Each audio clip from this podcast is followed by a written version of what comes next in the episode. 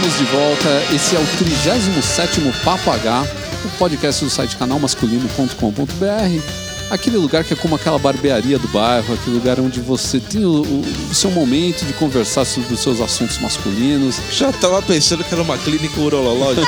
Não, isso daí. que susto! Não, esse é o lugar onde você vai e você não comenta depois com ninguém que você foi, Meu Deus cara. do céu.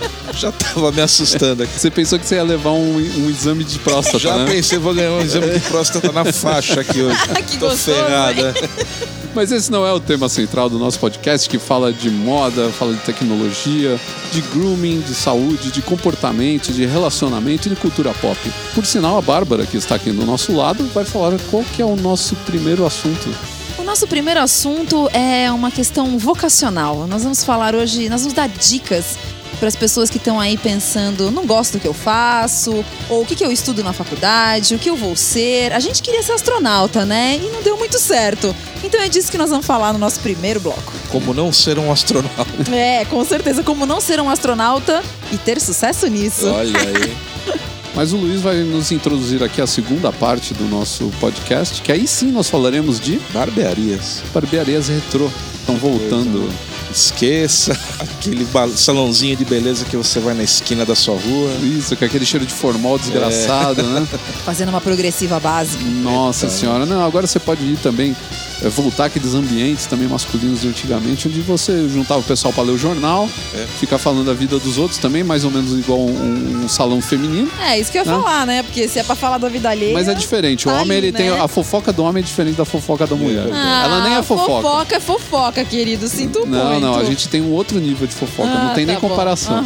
Sei. Nas barbearias o homem fala de tudo, inclusive de mulher. Inclusive. Mas no salão as mulheres também falam de tudo, inclusive dos homens. É, mas geralmente é pra meter o pau nos homens. Os homens nós elogiam as mulheres. ah, mulheres, sei, é cara de pau. São elogios indecorosos, mas são. É, ui.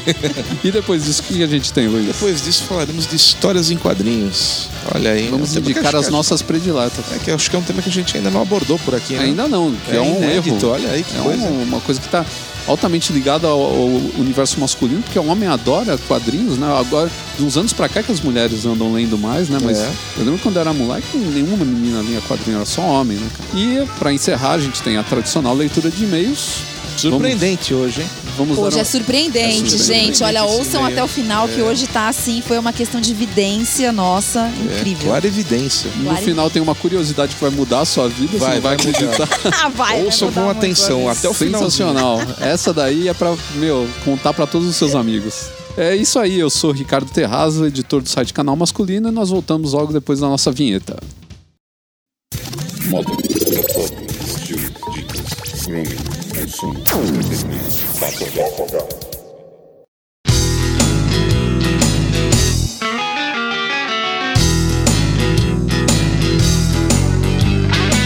coisa interessante aqui é que nós três temos uma coisa em comum, né? Nós três estudamos para ser uma coisa e nos tornamos outra na nossa profissão. Totalmente diferente, né? O Luiz e eu fizemos um curso de publicidade. Você chegou a trabalhar em alguma coisa, pelo menos remotamente ligada à publicidade, Luiz? Nada, nem entrega de cartaz na rua. Nada, nada, né? A Bárbara é formada em Direito. Eu chegou, formada e pós-graduada, desculpa aí. Ó, chegou a advogar, mas... Eu cheguei a sofrer, que você quer dizer, né? É. Eu cheguei a sofrer, assim, na vida real foi isso que aconteceu. É, mas eu acho que todo mundo é, é, tem um sonho de ser alguma coisa, né? Porque, é, antes de você se formar, antes de fazer faculdade. Nem sempre a vida corre do jeito que a gente espera, né? Nem sempre também as escolhas nossas te mostram as mais acertadas. ou não, né? Ou não. Como assim? Então, eu acho que tem um problema. A gente é obrigado a escolher o que a gente vai ser pro resto da nossa vida, pelo menos na teoria, muito jovem, né? Você mal terminou o colegial, já tá todo mundo te perguntando: o que, que você vai, vai, vai fazer na faculdade? O que você vai estudar na faculdade? Você Na verdade, vai te ser o quê? perguntam quando você tem 7 anos de idade, né? O que Ah, você vai ser quando é, crescer? Mas, não, mas nessa época você pode falar qualquer coisa. Eu falava que eu ia ser astronauta. É. Olha lá, eu passo mal só de andar de avião, imagina. Depois que você estuda e que você entra no mercado de trabalho, e que você começa a fazer essas coisas que. trabalhar em áreas que não são a sua, em princípio não é a sua. Você vai aprendendo coisas que só a vida mesmo vai te, te mostrar aquilo. É. E de repente você fala, pô, o que eu estudei ou o que eu estou estudando não é o que eu queria. Mas aí você já tá lá, você já gastou rios de dinheiro, né? Enfim, eu não tive coragem de largar, eu acabei terminando. Mas eu percebi que eu não ia me dar bem com a coisa no terceiro ano. E aí. Meio tarde demais, né? Meio tarde Podia demais, ter sido porque no são primeiro. cinco, eu já é. tava na metade do terceiro, então ali a co- o bicho já pegou. Mas aí eu falei, não, vou terminar, porque era uma coisa que eu gostava de estudar, mas era uma coisa que eu via que o dia a dia pra mim não ia funcionar. E aí realmente não funcionou, né? Eu insisti depois que eu me formei e tal, porque, né, você fala, pô, me formei, tenho que trabalhar na área. E não, não deu certo, assim, não, não deu muito certo. Foi uma coisa muito querida. Mas tem as suas utilidades. Hoje em dia, quando alguém É, com co- certeza, né? Quando alguém copia um texto, por exemplo, do canal masculino, a Bárbara manda uma carta com juridiquês falando Ah, não, pro cara é, tirar o texto do ar. realmente É, isso realmente é bom. Mas eu acho que tudo que a gente estuda sempre tem algum tipo Claro. de, de uso na nossa vida Sempre, prática. claro. Mas eu acho assim, a gente. Eu não sei vocês, mas hoje, obviamente, eu sou muito mais feliz no que eu faço. Mas eu sinto uma sensação assim de, putz, dei tanto, tanto, tanto, era uma coisa tão específica e tal, e que hoje não serve mais. Então, fica uma sensação meio ruim, assim, meio que. Não sei. Me formei numa coisa que eu não uso. É, e assim, eu usei durante muito tempo, uso até hoje em muitas coisas. Não sei, fica uma sensação estranha, assim, sabe? Tipo, eu, eu fiz alguma coisa errada, eu errei em algum lugar. Em algum lugar do caminho eu errei. É, todos nós cometemos alguns erros e deslizes e afins, não tem jeito. Não, até porque, como a Bárbara falou mesmo, e eu concordo plenamente, a gente tenta escolher uma carreira muito cedo na nossa vida. É. Eu creio que o, o correto seria a gente primeiro começar a trabalhar um pouco, sentido que a, o que a gente gosta de fazer. Se, por exemplo, uma vida no escritório é uma vida boa pra gente, ou uma vida atrás de um balcão, ou uma prestação de serviços, às vezes móvel, né? O pessoal que fica na rua prestando serviço.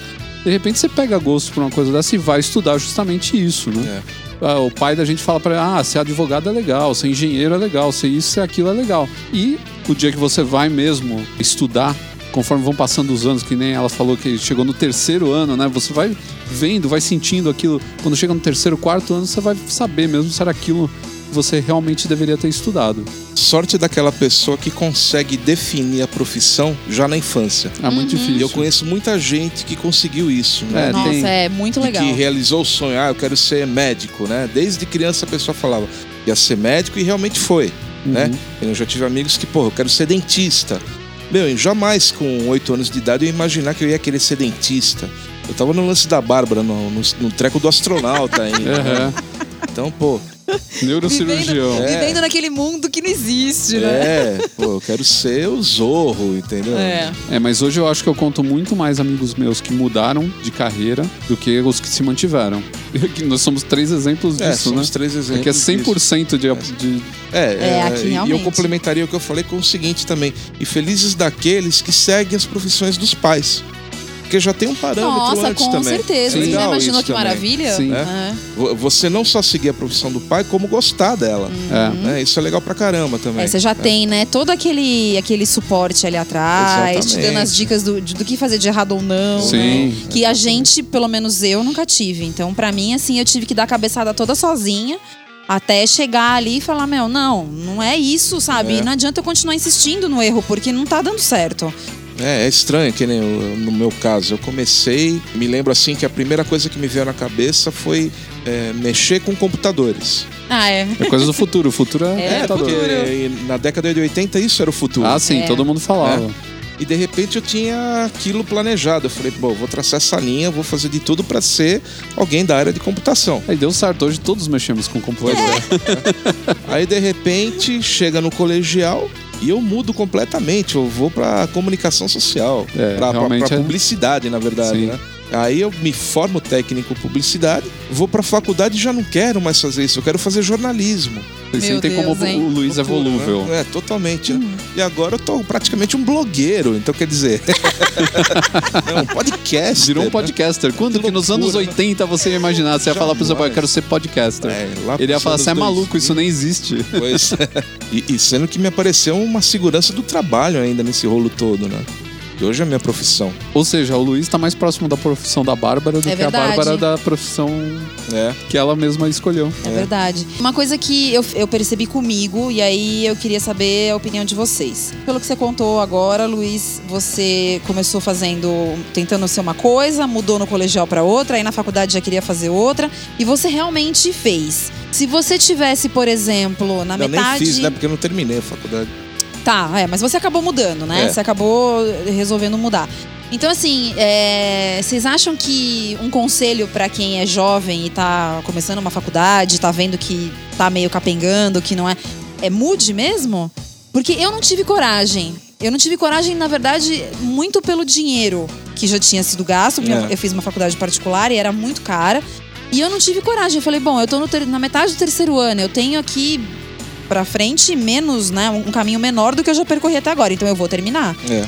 Mas assim, vocês acham que o conselho é mude? Não tá gostando? Mude ou não? Termina e depois vê no que dá. É, eu não sei. Meu pai sempre me falava uma coisa que eu acho que talvez ele tivesse razão. Que é primeiro fazer uma faculdade de algo que te dê dinheiro. Né, que é alguma, de alguma profissão que lhe dê dinheiro e segurança. E depois você vai fazer o que você quer da tua vida. Eu acho que o caminho talvez seja esse. Entretanto, ah, a gente está falando aí de, de algo que ele me dizia há 20, 30 anos atrás, tá? As coisas mudaram. O enfoque é outro hoje, né? Então acho que a gente tem muito mais ferramentas para a gente poder explorar o que quer ser. Então, quer dizer, a internet está aí para auxiliar nessa escolha, né? As chamadas profissões do futuro, né? Ou, as- ah, ou mesmo as profissões de hoje que, que você vê que vão continuar. Ah, algumas que estão sumindo, por exemplo. Então, quer dizer, tem, tem que avaliar tudo isso. Ó, Ou ó, seja, é tem- muito difícil, é, né? tem, tem profissões que são óbvias, né? O caso da advocacia, o caso da engenharia, o caso da medicina. Uhum. São, são três ramos que, meu, não tem chabu. Nunca vão deixar de existir, né? Nunca vão deixar de existir, é tiro certo. Mas é óbvio que a gente se tiver uma sociedade só de engenheiros, médicos e advogados, a gente tá ferrado. É, Né? totalmente. Então é aí que tá a variação do leque. Eu diria, em vez de trocar de, de curso na metade, eu diria pra pessoa estudar muito bem o que vai fazer antes. Porque É, muita então, gente dorme no barulho dos outros, né? Então Foi o alguém chega. Alguém chega e fala pra você, nossa, você nem sabe. Lembra no começo dos anos 90? É, turismo. Todo mundo fazendo turismo, não É, sabia nem por quê. é. Porque ah, saiu na pequenas empresas, grandes negócios, que turismo era a profissão do futuro. É. Sabe, onde você vai trabalhar com isso, cara? Não é Ah, uma em coisa. área de evento, na verdade. Mas é muito né? pouco, mesmo assim É. não tem tanto mercado, né? É. Então eu acho que a pessoa, em vez de, de ficar é, se espelhando nessa- nesses comentários alheios, às vezes de muita gente que não tá nem ligando o que você vai fazer ou não, só quer ficar dando pitaco, é, estude antes o que você vai fazer, né? Faça uma pesquisa, pergunte. É, hoje a gente tem a internet que tem tanta, tanta informação a respeito Então, de mas profissões. uma coisa que eu acho assim difícil dessa parte toda, né? A gente fala, ah, dê uma estudada, dê uma pesquisada em como é que é a, a, a vida prática daquilo que você vai estudar, porque uma coisa é você ir pra faculdade só na teoria, outra coisa é a vida real ali do dia a dia. Por mim, foi uma coisa que eu percebi muito. Quando eu entrei na faculdade, eu terminei o colegial e entrei na faculdade. Eu queria ter feito faculdade de letras. Todo mundo me crucificou. Não faça isso, você vai morrer de fome, você vai ser uma professora, aquela coisa, sempre aquele mesmo assunto. E aí eu acabei indo pro direito porque era a minha segunda opção. É. E acabei indo porque, de novo, é aquela história da segurança que você comentou é do seu pai, né, Luiz? Que É. falava, ah, faça alguma coisa que te dê dinheiro. Porque eu ouvia isso do meu avô. É. Ah, faça direito, porque direito, bem ou mal, você sempre vai ter um emprego. Exatamente. É sempre a mesma história. É. E aí eu acabei indo pra segunda opção porque eu ouvi o que todo mundo falou pra mim. Não faça letras, porque letras você vai morrer de fome. E eu me arrependi tanto, porque a ideia qual era? Terminar a faculdade de Direito, começar a trabalhar e ir fazer a faculdade de letras. É. Só que aí a vida muda. Você, nesse meio tempo, você acaba tendo, às vezes, alguma coisa que te atrapalha.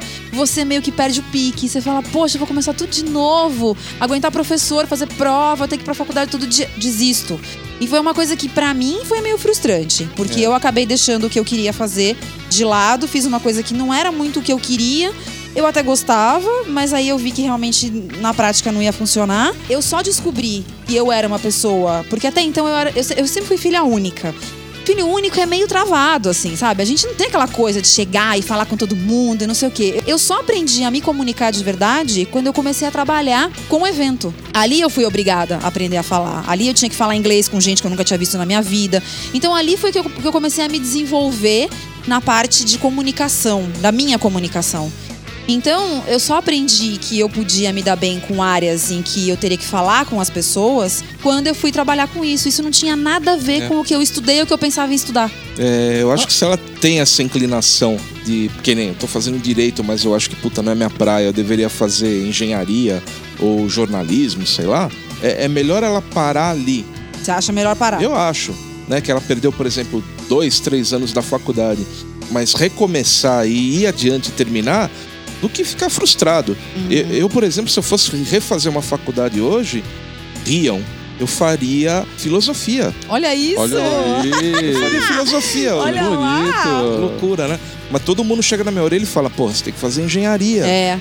Entendeu? É. E eu não iria me meter num curso de engenharia hoje. Né? Assim como eu também não acho demérito nenhum a pessoa trocar de, de carreira depois de já estar trabalhando há Não. alguns anos. Pelo contrário.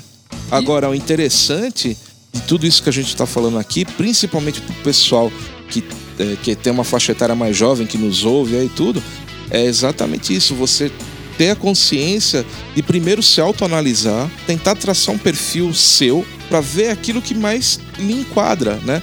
Tem um monte de teste vocacional que você pode utilizar para isso, né? E, e não digo que o, o resultado do teste vocacional tem que ser exatamente aquilo que você tem que fazer. Não, ele serve como uma orientação para você também. Tem que pegar essas informações, tentar traçar o teu perfil e ver qual a profissão que melhor te adequa, né? E depois seja o que Deus quiser, né? É, depois vai pra cabeça. E se não der certo, tenta outra coisa. A gente tá falando aqui, nós três já mudamos de área É. pelo menos umas duas vezes, né? É. Então, E tem outra coisa também, a gente nunca e não sabe. estamos morrendo de fome. Graças a Deus. Graças a Deus. E tem outra coisa, a gente nunca sabe onde os ventos do acaso vão nos levar, né? Ah, isso com é. certeza. Surgem. Eu sou, eu, eu sou esse caso totalmente. Não, todo mundo, porque você, conforme.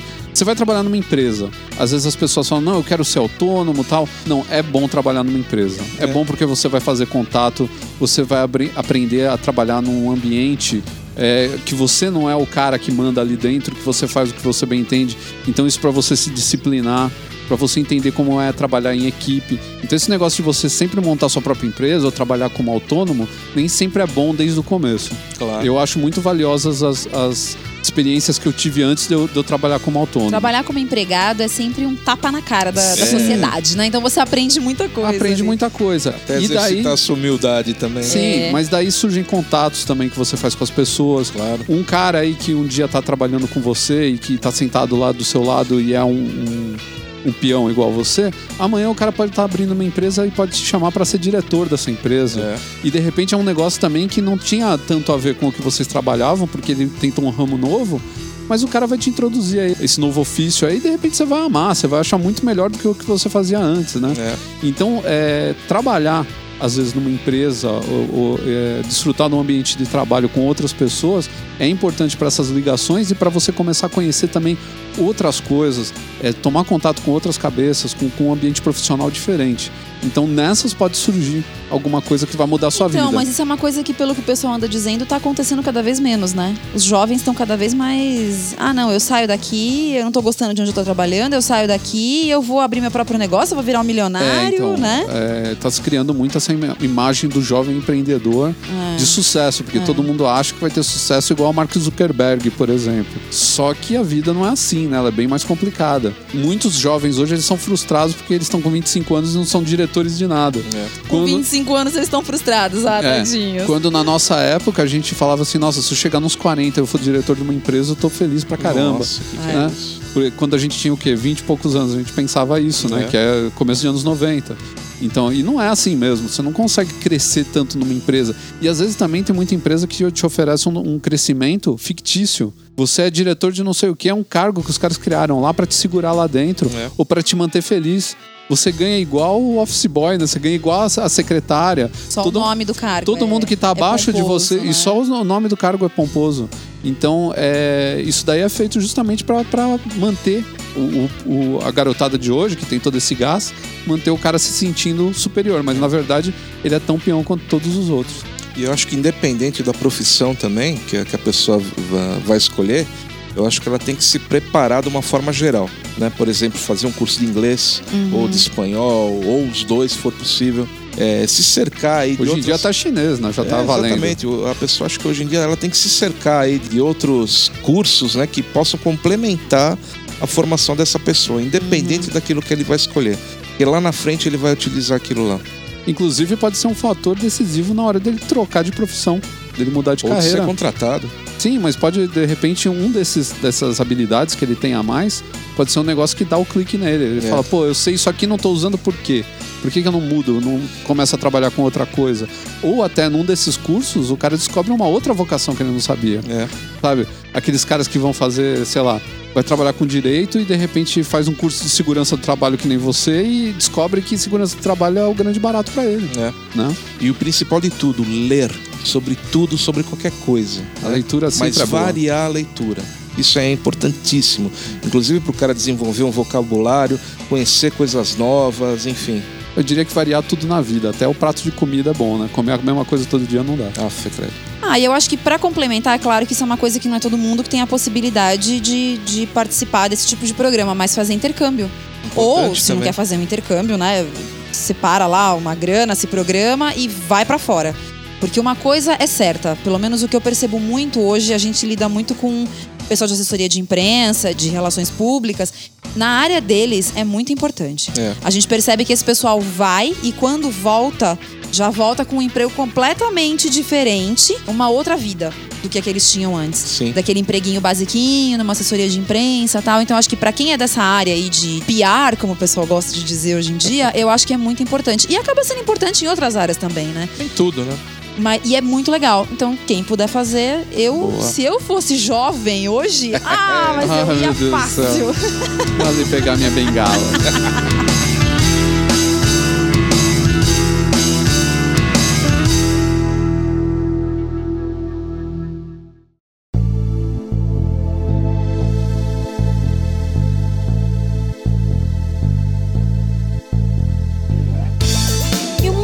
mesmo, né? A gente tem as coisas clássicas que foram deixadas de lado durante muito tempo, como por exemplo, aqueles cinemas bem ao estilo o cinema do bairro, todo mundo trocou pelo cinema do shopping, pela pipoca engordurada com o balde e o refrigerante de um litro e meio.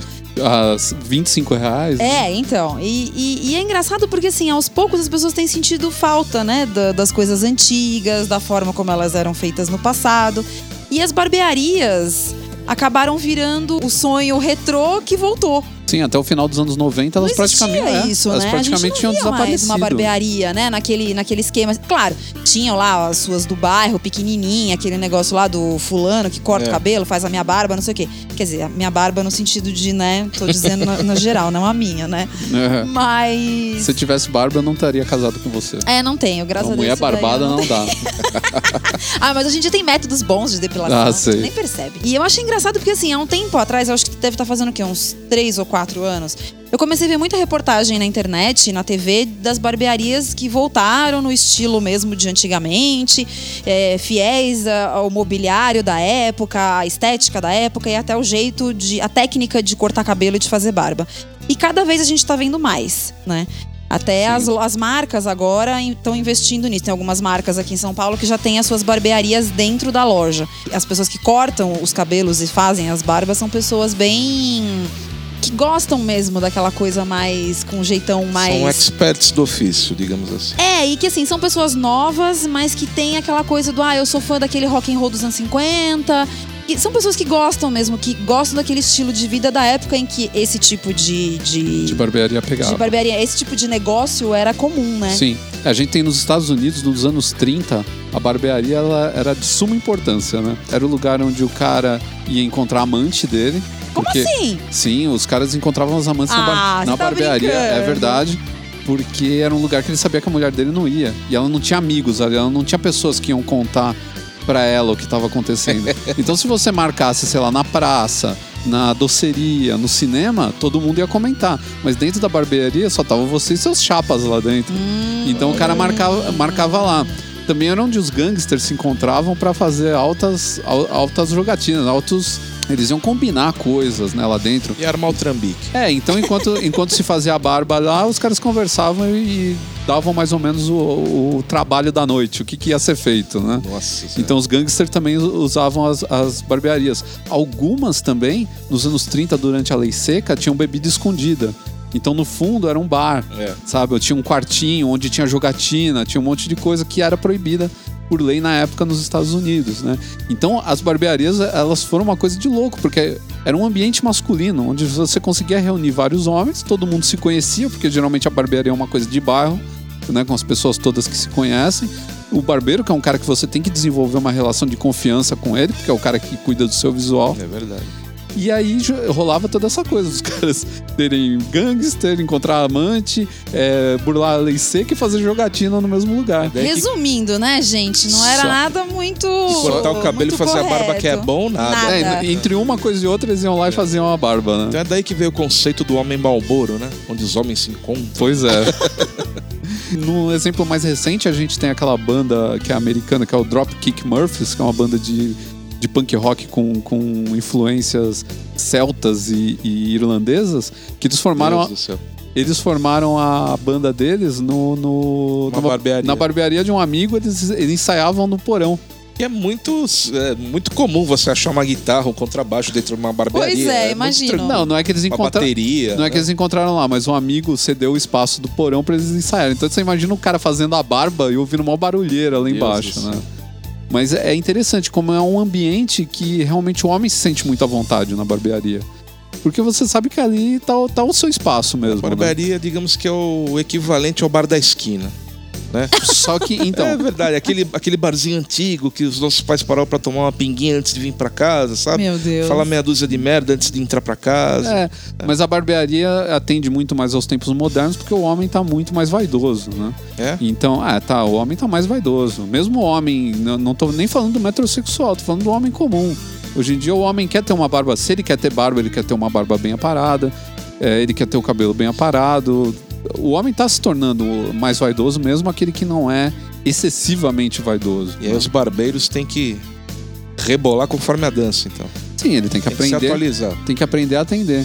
E eu achei legal falar sobre esse assunto porque essa semana eu tive a experiência de ir a uma barbearia retrô. Olha, você se afeitou numa barbearia. Exatamente. Afeitou, olha isso. É, realmente o senhor está com o cabelinho cortado. Então, Um topete volumoso. eu não olha quero fazer nenhuma, nenhuma propaganda aqui gratuita, mas eu fui na barbearia 9 de julho, que foi é, inaugurada há alguns anos atrás, acho que foi 2007, né? Eles inauguraram a primeira lá na Galeria Ouro Velho, na Augusta, e hoje já têm cinco endereços, né?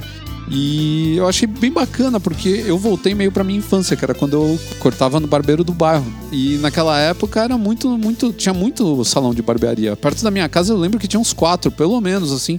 Tô falando num raio de 500 metros. É, eu andava um pouquinho pra cortar meu cabelo. Eu ia lá no salão do Tomé, lá na Não, moca, não- no meio da moca. Mas aí você ia porque você confiava no Tomé. É claro. Mas perto da sua casa tinha alguns salões, não, Não, tinham? tinha, mas eu comecei. Minha experiência assim com barbeiro foi com o Tomé. E... Mas tinha esse lance, assim, de você criar Eu há muitos anos lá relacionamento. com o Tomé. É. Então, e eu tinha também um cara que eu quem me levou foi meu pai e falou: Ó, você precisa cortar o cabelo. Primeiro, quando eu era bem criança, meu pai cortava meu cabelo, minha mãe cortava, tem esses lances, né? Depois eu fiquei mais velho, meu pai me levou nesse salão aí, eu sempre cortava com ele, era perto de casa, eu ia a pé. Com Isso parênteses de que. antes, É. antes de você deixar o cabelo É crescer, eu ia né? falar, com Porque parênteses depois que você ficou uns 20 anos sem cortar o Sim. cabelo. Aí eu virei cabelator, eu virei cabeleiro. virei cabelator, aí eu cortava na- numa. Cortava. É, eu Ele aparava as pontas. aparava as pontas na, numa cabeleireira da minha mãe, porque se eu levasse no cara lá que, que cortava meu cabelo, ele tirava um palmo do meu cabelo. Então eu não ia ser cabeludo nunca. Porque ele não Isso é conseguia verdade. se segurar. Então essa mulher eu falava pra ela, ó, para só as pontas, tira um dedo, dois dedos, três dedos. Aí ela, ela respeitava.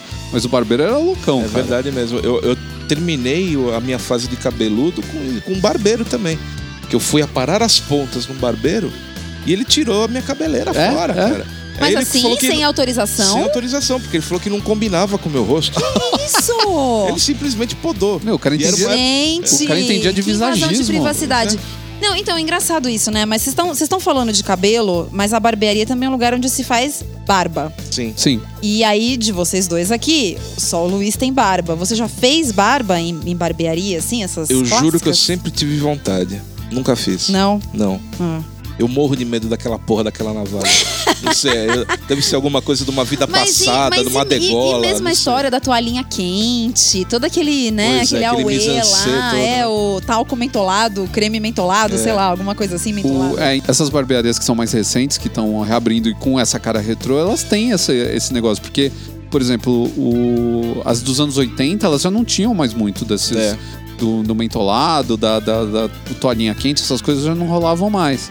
Eles já estavam deixando isso de lado. Muitas barbearias tinham aquele secador de cabelo, de cabeleireira, porque Ah, o cara tá tá, fa- o cara fazia cabelo de mulher também, porque ele teve que começar a fazer isso pra ganhar uma grana a mais. Entendi. Então ele atendia mulher também. Então tinha um monte de cara que atendia homem e mulher. Então começou a parar de ser aquele ambiente só de homem. E isso daí eu acho que é o que prejudicou, foi a grande besteira deles. Hoje eu sinto que os caras procuram, porque é um ambiente mais masculino, você pode conversar o que você quiser de besteira com o cara. Por exemplo, eu cortei muito meu cabelo nessas barbearias, que não são barbearias, nesses salões agora que também tem cara retrô. Que tem o retrô, tem o Berlim, tem o Circos aqui em São Paulo, são três salões que tem essa carinha assim mais underground, o pessoal vai lá fazer um corte rockabilly e tal. É muito legal ir lá, você é muito bem tratado, tem cervejinha na geladeira, tem De cafezinho de graça. É, cafezinho, tem um monte de coisa, tem um sofazão, fica tocando som rock alto pra caramba, pra quem gosta, é uma delícia. Mas uma coisa que é chata nesses lugares é o papinho do cara que corta seu cabelo. Se você pegar um cara legal, beleza. Mas, meu, tem uns fulanos, cara, meio alternativo, meio gay, assim, deixar claro, a gente não tem nada contra o cara ser gay, mas tem uns que parece que não tem nada na cabeça. É. E eles começam a te contar umas histórias que você fala, É meu, por verdade. que, que esse cara tá falando isso pra É mim? verdade. Sabe? Então, assim, eu não tenho nada contra Eu as escolhas não do tenho, cara. Eu também não tenho, mas assim, tem alguns realmente que a conversa é difícil É de di- acompanhar. É difícil de acompanhar, porque o cara fala de umas coisas e você fala, isso não faz parte do meu universo, pelo amor de Deus. né? Por E isso eu- que eu vou lá no Babalu, cara. É só Então. futebol e. Babalu. Esse carinha que eu fui cortar o cabelo agora lá na- no 9 de julho, o carinha era da ZL também. Olha. Era Olha lá, no- e onde era? Onde era? Qual era o endereço que você foi? Tava no Itaim, Olha lá, o olha lá. cara morava na. Vila Carrão. Nossa senhora. Aí eu fui lá, a gente já trocou ideia, já falamos da, do, um monte de bairro aqui que a gente conheceu, lugares que a gente estudou em comum, um monte de coisa assim. Então é um outro tipo de abordagem, né? E nos Estados Unidos, você pega essas, essas barbearias retrô, eles têm um, um- um lance assim que eles falam, que, que tem até um, um vídeo que é bem bacana que eu assisti há um tempo atrás, o cara falando que ele, ele, ele tem consciência da importância dele na vida do, do cliente dele. Ele fala, eu cuido do visual do meu cliente. Isso daí pode estar ligado à vida profissional dele, É. à vida amorosa, um monte de coisa tá ligado ao, ao- ao visual dele. Se eu cagar o visual do cara, eu posso ferrar com a vida dele. Um dos exemplos maiores de fidelidade a um barbeiro é do Pelé.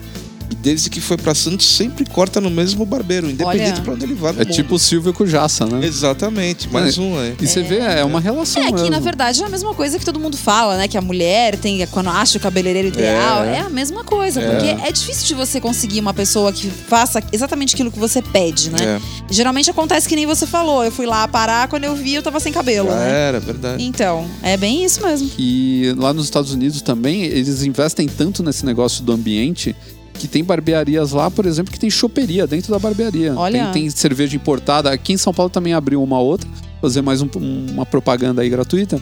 Chama Corleone. Eles têm, além da barbearia, eles têm uma cervejaria dentro, onde você pode escolher uns rótulos lá que são Pô, bem. Podia ter uma charutaria também. bem raro. Você espera lá pra Então, comprar, nos Estados Unidos um também. Nos Estados Unidos um já tem também. Aí que coisa boa.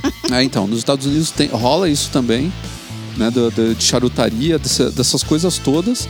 E também serviços como manicure para homens que querem dar um trato Isso é nas legal mãos. também, é. Também, que o cara quer sair todo bonitão de lá. Isso Então- se o cidadão tem tempo também, né? V Claro. É voltemos, verdade. né? Claro. Porque na verdade quando o cara entra no salão, o que ele quer mais é cortar o cabelo e arrepiar da E linha, né? arrepiar. Mas tem o cara que separa, por exemplo, o sábado dele, o dia de folga para ele ir lá e dar um trato no eu- visual. Eu, vou confessar que uma vez eu fiquei com inveja de um senhor que estava cortando os seus cabelos e fazendo as suas unhas ao mesmo tempo no Guarujá.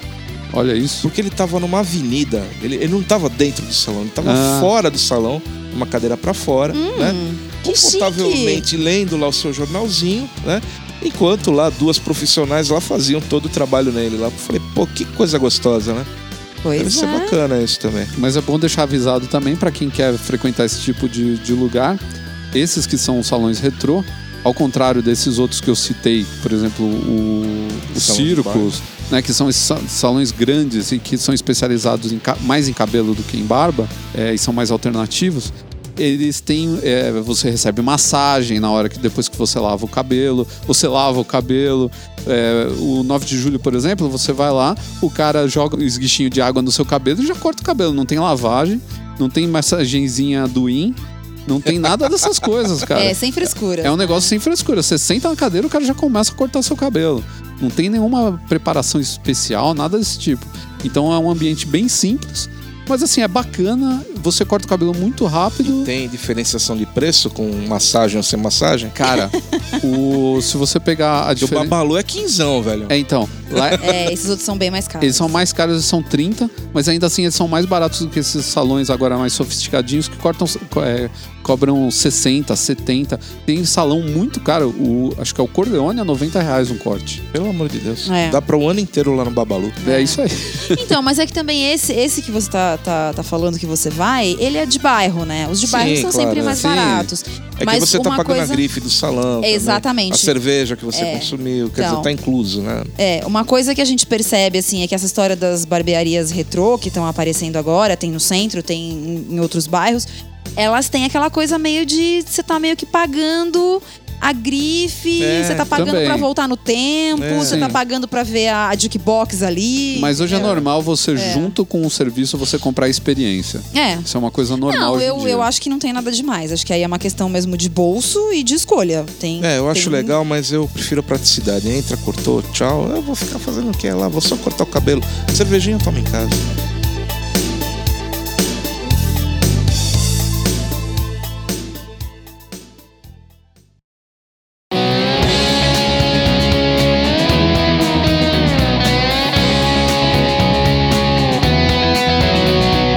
Depois dessa doideira toda de profissão e cortes de cabelos mirabolantes. São assuntos tensos, né? São, são, deixa a gente apreensivo, assim, ó, o que será da minha vida agora? então vamos dar uma relaxada e vamos falar de histórias em quadrinhos, as famosas HQs, né? Mas não histórias normais daquelas publicações mensais que a gente compra. Não, vamos falar das graphic novels. As minisséries, É, as histórias os encadernados especiais. é, Que custam os olhos da cara. De todos os tempos do mundo. Óbvio, aquelas que nos marcaram particularmente. Então eu lhe pergunto, seu Ricardo, qual foi a graphic novel ou HQ que mais lhe marcou? Olha, eu tenho Tanto várias. monetariamente quanto. Eu nunca comprei uma daquelas bem caras mesmo, tipo raras ou importadas, assim, eu nunca comprei. Uma das que mais marcou e que eu acho que todo mundo deveria ler, porque, porque ela é muito bem escrita, ela é muito inteligente e ela é, uma, é um marco no- na história de um herói, de um dos maiores heróis que a gente tem, que é o Batman. Eu acho que todo mundo deveria ler A Piada Mortal do Alan Moore. Essa é boa. Então, Eu, eu tava crente que você ia cravar o Cavaleiro das Trevas, mas a piada mortal é boa pra caramba. Eu, eu não falei o Cavaleiro das Trevas porque eu cheguei a pensar que você falaria o Cavaleiro das É. Trevas.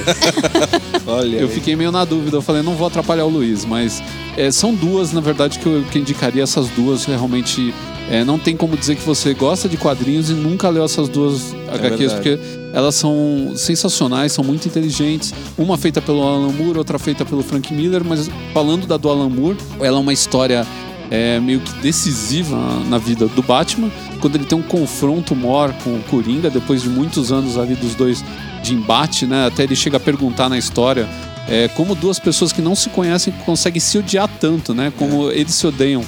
E, e essa é um- história em si é bacana porque ela conta a origem do Coringa. Contar a também, né? origem do Coringa, uma origem muito legal, É. né? E, e carregada de dramaticidade, É, né? Ela foge de clichês, eu achei Foge dos interessante, clichês, assim, é uma história triste que no final você acaba se identificando com o personagem. É. Né? Você fala, caramba, o cara passou por uma merda grande na vida dele. Né? Ele não é maluco à toa, né? é. Teve um motivo. né? E ele tenta, durante a, a história, ele tenta provar que o que separa as pessoas do- da, da sanidade e da insanidade é um dia bom de um dia ruim. Então você pode. um pouco disso no, no próprio filme, No né? filme, no, é. Sim, ele no tenta, segundo Batman, né? ele tenta fazer Duas isso. caras faz isso com... É, ele tenta fazer isso com duas caras, né? É, e ele com o Gordon depois, né? Isso. Uma história muito boa, muito bem engendrada, é adulta pra cacete, É. né? Acontecem coisas assim bem chocantes durante a história, não tem aquela. não se poupa Tem maldade. mimimi ali, né? Não, não. É, é bem pesada, mas é. muito legal e é uma história que realmente marca qualquer um que gosta de quadrinhos. É verdade. Agora vamos passar a bola para a Bárbara Duarte, que não é uma fã de quadrinhos compulsiva um como pouco. eu. O que você indicaria para os nossos ouvintes? Então, na verdade, eu tenho duas coisas que eu gosto, mas. É, só. O restante que eu tentei ler, eu não me dei bem. Eu tentei ler Monstro do Pântano, eu achei a coisa eu mais. acho muito legal. Sem pé nem cabeça. Eu tentei ler Watchmen e eu não achei tão legal, porque Quando eu li a, a- a primeira história fechada, assim, que eu li foi V de Vingança. E aí eu achei assim, nossa, demais de legal. E aí o Watchmen eu tentei ler em seguida e eu não sei, eu achei que Ela tem uma pegada diferente. é, então, né? eu esperava na minha cabeça, sei lá, que fosse alguma coisa no estilo de V de Vingança. E aí eu acabei não gostando tanto. Acho que muito porque os personagens são muito diferentes, assim, aquela coisa, né, do cara azul. é, enfim, e eu não sou muito fã. É, o assim, Watchmen é mais fantasiosa do que V de Vingança, que é muito então, mais pé no chão, né? Exatamente. Mas aí, é, a que eu gosto de verdade mesmo, que eu comecei a ler, assim, acho que na metade, e depois eu voltei e li o começo, depois eu acompanhei o final, foi Sandman. Essa realmente é a que eu gosto. Aí a gente tá falando de toda uma série, não tá falando É, de um então, quadrinho ou é de uma um- história fechada. Mas se fosse. anos e anos. Se você né, fosse indicar uma história fechada, vai um arco que hoje tem encadernado, o cara for comprar só aquele arco encadernado Do Sandman? do Sandman. A Estação das Brumas. É, Estação das Brumas é muito É, legal. Estação das Brumas foi a primeira que eu li. Eu, tinha, eu tenho uma amiga que era mega fã de quadrinho, mas ela era fã de quadrinho mesmo, assim, tipo vocês, né? E ela comprava de tudo, e ela lia de tudo. E, e um dia ela falou pra mim: Ah, eu acho que, é, já que você não gosta desse negócio de ação, né? Que na época pegava muito X-Men Uhum. e tal. Ela falou, eu acho que você vai gostar de Sandman. Lê aí alguns, depois se você gostar, eu- você vai pegando aqui os. Porque na época ainda não- ela não tinha. Acho que tava saindo ainda, isso começo de anos 90. Não tinha muito encadernado. Então a gente tinha que ir lá, eu ia na casa dela, eu catava, assim, tipo, ah, esse aqui tá faltando esse número, tá faltando. Agora vamos pegar o 2, o 3. Li muito fora de ordem, mas eu comecei a ler por Estação das Brumas. E Estação das Brumas foi o único que eu consegui ler encadernado de cabo a rabo, assim, bem na época. Uhum. Então, é o que eu lembro mais, assim, do que, que eu mais gostei. Mas acho que qualquer saga de Sandman é muito boa. É, se a gente for Os cons- primórdios do das- aquele, o número um é muito legal, quando você tem contato a primeira vez com o personagem e tal. Sandman é muito fantasioso. É, são personagens que não existem na vida real, como era o caso do V de Vingança, vai, né? Que, que poderia ser qualquer um de nós ali na história do V de Vingança, mas assim, é muito inteligente, é muito legal o jeito que ele. que o Neil Gaiman conseguia abordar as histórias, né? Mesmo sendo fora, assim, do, do nosso mundo. Porque eu não sou muito fã, assim, de mega ficção. Tipo, não sou fã de Jornada nas Estrelas, não sou fã de Star Wars, eu, eu não, go- não me chama muito a atenção. E Sandman sempre foi uma coisa muito. Não sei, é um mundinho à parte, assim, que eu acho muito bonito. Tá, só pra localizar nossos leitores, quem nunca ouviu falar de Sandman, Sandman é um quadrinho criado pelo Neil Gaiman, que é um escritor inglês, muito bom. Que é um gênio, lançou- né, gente? Sim, ele escreve muito ele é bem. muito Os livros bom. dele são muito legais também. Ele escreveu um dos melhores episódios do Doctor Who, é, até é, hoje, é um dos melhores também, é. episódios. Ele escreveu livros muito legais, como Deuses Americanos e Belas Maldições. É, Neverwhere também é muito Neverwhere também é bem bacana, mas Sandman é a história justamente desse personagem que a gente está falando, que é o mestre dos sonhos. É o Sandman, aquele personagem folclórico que as pessoas conhecem como o carinha que joga areia nos olhos do- do- das crianças para É, elas e não dormirem. é aquele Sandman dos anos 20. Não, né? é... Porque existe um quadrinho Sandman 40. que é, é anos 40? Dos anos 40 tinha um, um- um cara que era Ele que- usava uma máscara de gás, ele era muito bizarro. Isso, né? ele chega a aparecer inclusive nas histórias desse Sandman aqui, né, que a gente está falando. Essa série ela começou nos anos 80, no, no- da metade pro final dos anos 80. Conta a história desse personagem. Ele vive num lugar chamado Sonhar, que é o reino dele. Ele tem irmãos que são os São perpétuos. os perpétuos. Que são, todos começam com a letra D, né? Ele é Dream, tem o a Destiny, tem a é, Desperation, né? Então é desespero, destino, delírio. Eles são entidades que passaram a existir a partir de que, do momento que existiu o primeiro ser vivo. Porque a partir um- do momento que um ser começou a sonhar, o sonho já começou a existir. A partir do momento que um, um ser viveu, o primeiro ser vivo apareceu, a morte passou a existir. Então eles foram criados juntos com os seres vivos e eles são perpétuos, eles existem para sempre, enquanto tiver seres vivos ainda no universo. Um dia eles vão apagar a luz. E a saga, e, c- contando rapidinho o que é essa saga que a Bárbara falou, Estação das Brumas conta a história eh, que Lúcifer resolveu entregar as chaves do inferno. E aí ele leva pro sonho, né? Ele leva pro, pro Morpheus, que é o Sandman, ele é conhecido por vários nomes, leva a chave e fala, ó, você vai decidir o que você vai fazer com essa chave. E aí tem uma reunião no reino dele para decidir quem ficaria com a chave do inferno. Né? E aí tem demônio, tem deuses, tem um monte de gente que quer pegar o inferno, porque o inferno é um- uma certa é um fonte de bacana, não, né? uma certa fonte de poder também, né, de status dentro do. do né, tem os deuses que vêm de. de, é, deuses que estão fracos e querem ter seguidores. Então, se o cara for o mestre do inferno, ele vai ter o seguidor dele. Ele tá caidaço. É, nem vai precisar comprar. é muito legal a história, muito interessante, muito fora da curva, assim, de, de histórias em quadrinhos normal. É, cheia de coisas fantasiosas e interessantes, eu acho que é a melhor pedida. É, e Mas se agora vamos. prepara porque a grana vai, vai, vai, vai ser Sim. boa. A grana gasta vai ser Porque boa. você vai ter depois que comprar todas as setenta e tantas outras edições, as edições extras, Ah, as escambau, encadernadas são e as lindas. encadernadas e as especiais, que são livros. E os bonequinhos. É, e aí você vai ficar louco. Mas vamos passar a bola pro Luiz, que foi quem começou a história, e agora ele vai terminar. Putz, são várias. Você deixou no ar, o Cavaleiro das Trevas, com certeza é a. Tá, mas se você fosse escolher uma pra indicar pra um cara. Vou comprar, vou comprar uma, uma história em quadrinho. O que, que você me indica, Luiz? Acho que o Cavaleiro das Trevas. Cavaleiro das Trevas. É, até por conta do filme que tá vindo por aí, pro cara já se inteirar da história, do que vai rolar mais ou menos.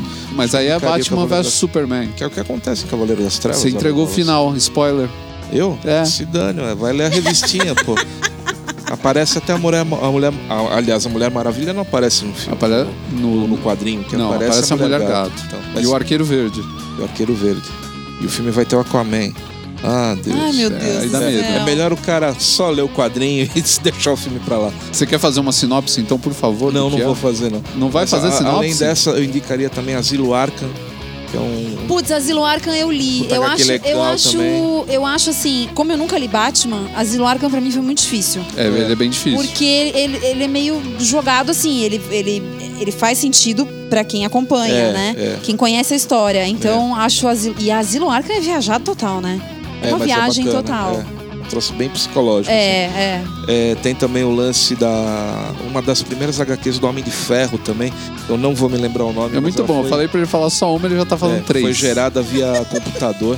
Ah, não, Na aquela que época. é, eu sei qual que é. É, mas é eu não uma, é uma, é uma graphic novel do Homem de Isso, Ferro do é. final dos anos 80, Isso, era que foi uma das primeiras graphic novels feitas completamente no computador. Isso, foi muito bacana isso daí. Eu tenho ela. Tem? Tenho. E qualquer hora você vai me emprestar pra ler, então. Tá. Pra reler. E qual que é uma do o Will Eisner, o desenhista do Spirit? Ah, e sem contar Conan. Especialmente a saga da Rainha da Costa Negra. É sensacional. Então se tem Conan, tem que ter Gru. Em contrapartida. Em contrapartida, Gru, que é um, um bárbaro. A Bárbara é, adora, né? Depois, eu tinha esquecido o Gru. Gru, Gru é bom Gru é demais, sensacional. gente. Que ele é um bárbaro que o prato predileto dele é queijo derretido. E ele é burro, né, tadinho? ele é bom. muito burro e ele tem um cachorro que chama Ruferto, né? Coisa de louco, né? Assim, é, um- é, é uma sátira ao Conan, né? É desenhado pelo Sérgio Aragonês, que tem um, um traço muito particular, mas também vale a pena pra quem Vale. quer, quer conhecer um quadrinho diferente e hilário, contado poeticamente, né? Tem um cara que, é um- que vai contando a história, o Menestrel. Ele é, Menestrel, ele é isso. apresentado por um Menestrel em todas as histórias, né? É porque o, o, o Conan é um mago, né? Que apresenta, né? Ele fala, ó, o príncipe das terras, não sei É, então. Não sei o quê. Lá tem o Menestrel e eu É. lembro até hoje a primeira história que ele fala: Inepto matador, feio como urubu, não há ninguém no mundo mais cretino do que Gru.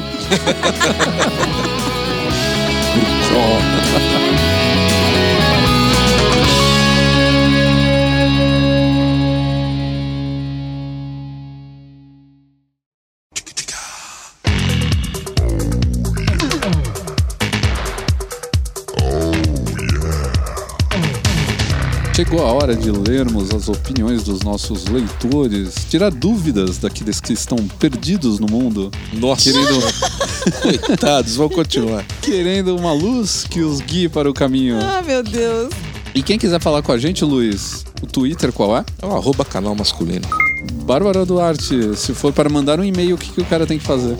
papoh.canalmasculino.com.br Além disso, você pode acessar o nosso Facebook, facebook.com.br canal masculino. Tem lá a parte dos recadinhos também, que você pode deixar um comentário pra gente. Pode entrar Positivo, por favor. Sim, pode entrar na iTunes Store e deixar também a sua avaliação e seu comentário lá. A gente adora receber avaliações e comentários por lá. Positivos, por favor. Mais de 113 comentários lá, mais de 100 positivos, uma coisa de louco. Os outros também, se não são 5 estrelas, são 4, uma Tá avaliação bom, é vai. totalmente A gente positiva. aceita quatro. É, de vez em quando é bom também pra gente não ficar se achando. Pro ego não bater lá em cima, né? Não bater lá em cima. Estamos quase batendo mil seguidores no Tumblr, cara. Tumblr. Olha! Exatamente, Quem, Batman, disse, velho, quem olha. disse que não é uma rede social inútil? É, meu, é mó difícil chegar em mil seguidores no Tumblr. E Esse tamo lá. carro do Batman, mano. canalmasculino.tumblr.com É até difícil de falar o endereço. É, né? né? Não, é, não é uma coisa tão comum. E tem também nosso Pinterest, que é o arroba canal masculino, e o nosso Instagram, que é arroba canal masculino também. É, ser multimídia assim. É. essa é coisa né? de louco, Loucura. velho. Coordenar todas essas redes sociais é um inferno. Isso é verdade. De vez em quando eu tenho saudade do tempo que era só postar o postzinho lá, deu publicar e tá tudo resolvido. Tudo resolvido. Mas agora nós vamos para o nosso primeiro e-mail da noite, que é um tanto quanto comprido, mas acho que vale a pena a gente ler.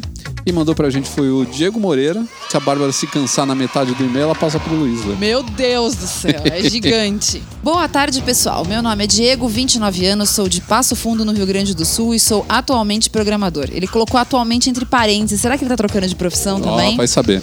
Estou escrevendo pela primeira vez para o podcast para parabenizar pelo trabalho e agradecer pelo mesmo. Muito obrigado. Sempre, sempre tive muita dificuldade em me vestir de forma correta e descobrir tanto o canal masculino como o Papo H me auxiliaram muito nisso. Posteriormente, descobri ter Asperger. Isso explicou muito minha dificuldade social, incluindo no vestuário. E como precisava ter contato com clientes em meu antigo trabalho, eu precisava me vestir de acordo com a situação. Então, buscando na internet, notei aquilo que já foi falado por vocês. Em sua maioria, os sites de moda não são voltados ao público hétero. Longe de ser homofóbico, mas estes sempre acabam mostrando looks impraticavelmente gays. A combinação de E-Sharp com skinny justa, botas amarelas e um panamá branco é um exemplo do nível dos looks que aparecem nesses sites. Então, Esse nem tá ouvindo- dos piores, hein? Pois é. Então, ouvindo o podcast e conhecendo mais do Ricardo e do Luiz, compreendi que poderia seguir dicas de moda por serem homens maduros e não metrosexuais e manter a masculinidade ao mesmo tempo. Olha, vocês são exemplos, Você meu me Deus! sentiu um macho. é, Alfa. É, um macho alfa agora. Puta. Quero fazer um pedido, junto com um pouco de desabafo. Trabalho há quase 14 anos com TI e tenho uma carreira consolidada na área com um currículo respeitável. Sou muito bom no que faço, mas isso nunca me satisfez. Desde novo sempre quis trabalhar com ciências naturais, biológicas ou oceanografia. Mas na época em que entrei na faculdade, fui obrigado pelas nuances da vida a cursar algo relacionado com a área que eu trabalhava, já com informática. Apesar da competência que sei que tenho, não me vejo trabalhando com isso o resto da vida. Para ter uma ideia, quase todo ano eu faço vestibular para oceanografia e biologia. Olha isso! Legal. Sempre sou aprovado, mas o frio na barriga nunca deixa largar tudo e assumir de peito aberto esse meu sonho. Olá! Tudo a ver com o que a gente Caramba, falou, né? eu não, eu não fiz a pauta baseada nesse cara. É interessante isso, hein? Bem legal. Então, depois de muito conversar com minha namorada e ela me dar o apoio que eu precisava, acredito eu, resolvi no final do ano que vem prestar vestibular para oceanografia e com 30 anos fazer uma segunda graduação. Problema. Oceanografia é um curso de período integral, então eu não poderei trabalhar nesse período e terei de viver da bolsa de estudos. Pretendo cursar em uma instituição pública. Isso é uma regressão brutal de carreira. Na realidade, é uma guinada ridícula da vida, iniciando uma carreira do zero. Qual a opinião de vocês sobre mudanças de carreira após os 30? Pô, isso é uma pergunta que a gente, Olha, né, após os 30 a gente interessante não isso. comentou no podcast. É interessante. Abandonar uma vida confortável em nome de um sonho nem é o problema, pois somos o que nossos sonhos nos deixam ser. Mas é complicado começar Isso uma não é música, não? zero, não sei. assim, nesse- neste sentido. Conhecem exemplos sobre pessoas que trocaram radicalmente de carreira após os 30? Nós! É, Possuem dicas que possam... nem vou responder esse. esse Mas já tá respondido lá Já. no, no, no, no podcast mesmo. Possuem dicas que possam me ajudar a me preparar, além do óbvio que é guardar dinheiro? Lembrando que terei que mudar de cidade, pois moro longe do litoral, e trocar um emprego por estudo em tempo integral.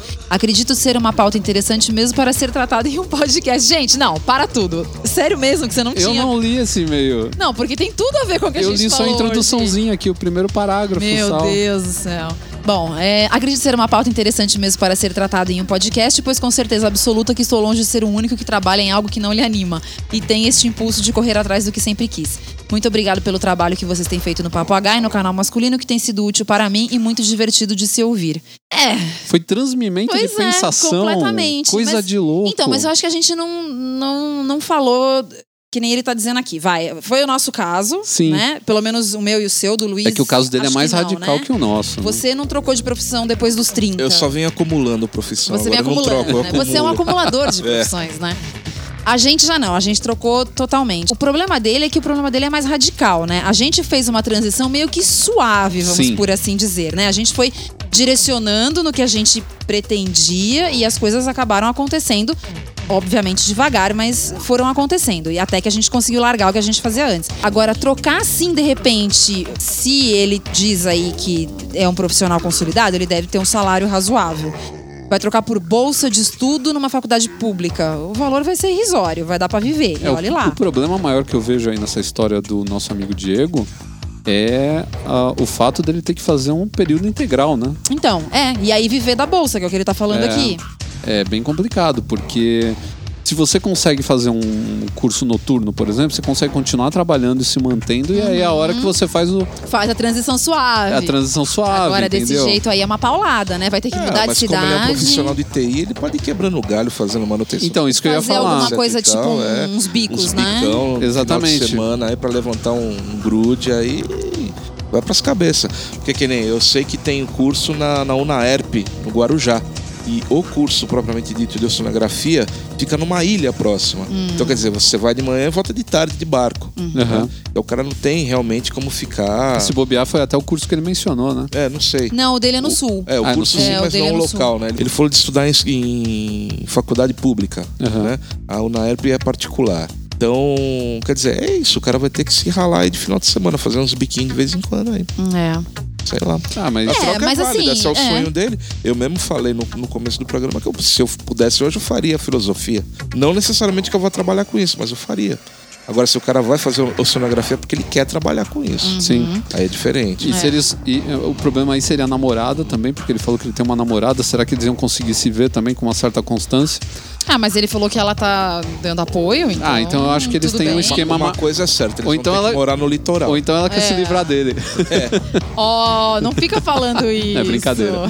Se eles Mas- vão morar no litoral, eles vão ter que adequar a vida deles ao estilo do litoral. Então, É. é, eu não sei, é, ele não deixou claro qual é a profissão dela, né, da, da namorada dele. Uhum. Não, não falou. E se ela vai junto, etc e tal, porque apoiar é uma coisa. Né? Agora, estar presente, É. etc e tal, é outra. É. Que ele também tem que repensar. Não- eu acho que ele não pode contar é, 100% com a presença dela e o apoio dela. Eu acho que ele tem que ser ele nesse momento. Se ela vier junto no embalo, ótimo. É, legal. Senão- É, então, acho que resumindo aí o que o Luiz disse, acho que é- o esquema seria esse.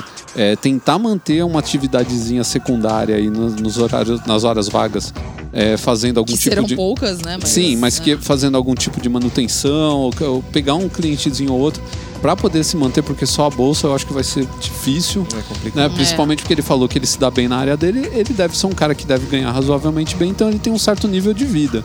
Descer muito esse nível pode ser uma coisa que vai deixar ele meio É, desanimado. porque aí também você tem que ver até onde o sonho compensa, É. né?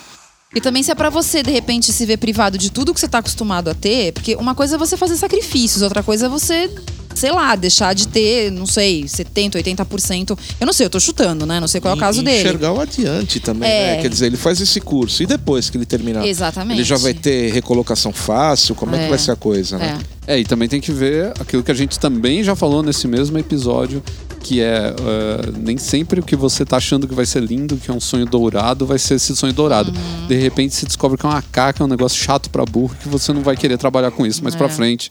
Porque você achou que você ia salvar golfinho e você vai ficar lá cavucando. Limpando o camarão. limpando camarão. Ouça o podcast, boa sorte. Boa sorte. É, é um negócio difícil. Eu mesmo. admiro ele pela coragem. Coragem, inclusive. muita. Mas vai com fé, meu filho. Vai, vai com fé que dá certo. A outra mensagem que a gente tem aqui é do Caio. Li os seus posts sobre combi- combinar as camisas, gravatas e ternos e também li outros sobre como combinar gravatas e camisas que têm padrões e estampas. Consegui ter uma noção básica agora. Mas ainda assim, acredito que preciso de uma dica. Meu terno é igual ao de corte clássico ou americano. No post sobre tipos de corte de terno, esse cara leu mesmo, porque você vê que ele Pois tá é, citando ele tá vários citando, aqui. é. A diferença é que o meu é preto. Pois bem, estou tentando encontrar uma gravata que vá com esse terno, juntamente com a minha camisa rosa clara lisa. Se eu não conseguir nada relativo a essa combinação, mudarei para uma camisa xadrez vestir azul marinho, também sem saber com qual gravata. Se você puder me dar uma assistência, muito grato.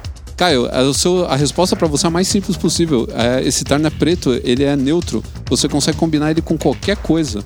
Você tem que só tomar cuidado na hora de combinar a camisa e a gravata. Mas se você quiser fazer uma coisa que é bem segura, é fazer tom sobre tom. Então, por exemplo, você tá com uma camisa azul claro, coloca uma gravata azul escuro. Tá com uma camisa bege, coloca uma gravata marrom. Mas o, o terno sempre vai ser esse preto aí que você comprou, porque você vai usar ele a sua vida inteira com qualquer gravata e com qualquer camisa. Se você tem essa rosa aí que você falou, você pode usar com uma vermelha, por exemplo, dependendo do tom de rosa. Então vai sempre nesse esquema de fazer o tom sobre tom que você não vai errar nunca.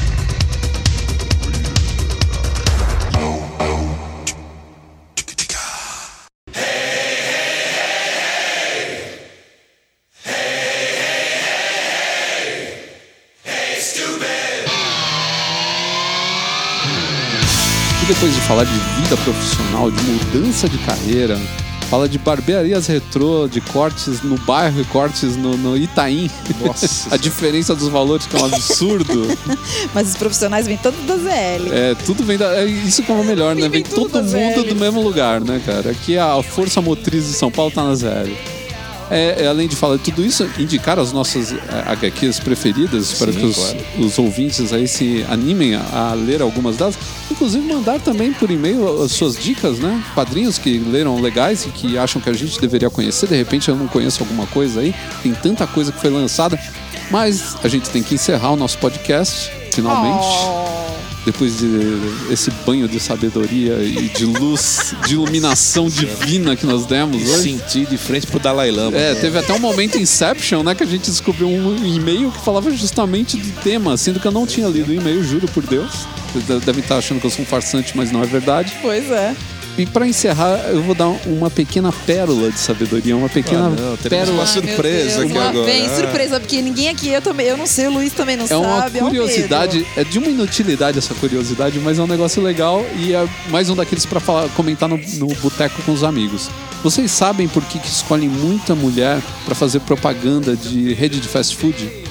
Ah, meu Deus do céu. Porque mulher tem peito e bunda. Não. Por isso. Não, não. Tá vendo como você liga sempre a, a coisa errada? você mas tem uma é mente porque- suja. Mas é porque é sempre assim. Não, não. É, geralmente se escolhe muito mulher pra fazer propaganda de comida, de coisas como, como sanduíches, hambúrgueres, esse tipo de coisa, porque a mulher tem boca pequena e mão pequena. E os hambúrgueres parecem maior do que eles são na verdade. é, mas é verdade isso. Nada a ver com o Hooters, o shortinho aparecendo Não, a bunda. não. E Tanto que o tinha- silicone pulando pra fora da camiseta. Nada disso. Ah. Isso não é propaganda, isso são funcionários, não são, São pro- funcionários, mas a propaganda é nesse nível. Não, mas o, o- nos anos. Quem conseguia aí ó, propagandas dos anos 90 de redes de fast food, pode ver que sempre tinha uma moça, nem pegava o corpo dela, pegava sempre ela comendo aquele hamburgão que na verdade era pequenininho porque ela tinha mãozinha e boquinha pequenininha. Nada contra, prefiro muito mais ver uma mulher dando uma bombocada num hambúrguer do que um homem. Sim. Mas não era mais fácil então ter aumentado um pouquinho o tamanho do hambúrguer? Na Ah, custa pro homem caro, dar não bocada? pode. Não pode. Não, mas o hambúrguer já devia tá, tá- ter sido aumentado, mas Não, ele- tava anabolizado sem dúvida nenhuma. sem né? dúvida nenhuma. Mas eles nunca iam conseguir fazer um hambúrguer do tamanho que eles queriam, que é pra, pra parecer que o hambúrguer era uma calota de carro. Né? Céu. Ah, então o Schwarzenegger nunca teria sido contratado pra fazer uma propaganda de, de fast food. Ou de Nunca. sanduíche, enfim. Nunca. A- aliás, se alguém. Desafio aqui, hein? Se alguém já comeu um hambúrguer igual da foto do anúncio, nos escreva. Não, não tem. Não tem. Não. Eu É. quero saber. Eu desafio. mocap. Não. Eu desafio. É um não, a gente já viu, uma vez a gente viu um vídeo de uma mulher fazendo mocap de hambúrguer, como, é eles que ela faz. É, é uma escolha assim incrível, tipo a alface mais linda de todo, de todo, trocentos pés ali em cima da mesa, o tomate mais bonito, tudo cortado milimetricamente, é tudo perfeito. Ela, ela, ela esquenta um espeto num- com maçariquinho e marca o hambúrguer em cima pra parecer que ele foi feito na grelha. É. É, então tem toda, história. toda uma história. Ela corta ele por trás e abre ele pros lados pra ele parecer maior do que ele é na verdade. Tá vendo? Ela prende ele com um monte de, de palito de dente pra ficar tudo presinho certinho no lugar. Eu vou sabe, morder esse é. mocap. É, você vai morrer entalado com palito de dente na garganta. Bom, e aí depois desse banho de estupidez que a gente tá dando aqui no final, contando essas histórias idiotas que não tem o mínimo cabimento. Então nós vamos encerrando esse 37º Papagá e um grande abraço a todos que nos ouviram. Até mais. Tchau, um abraço a todos. Hey, stupid!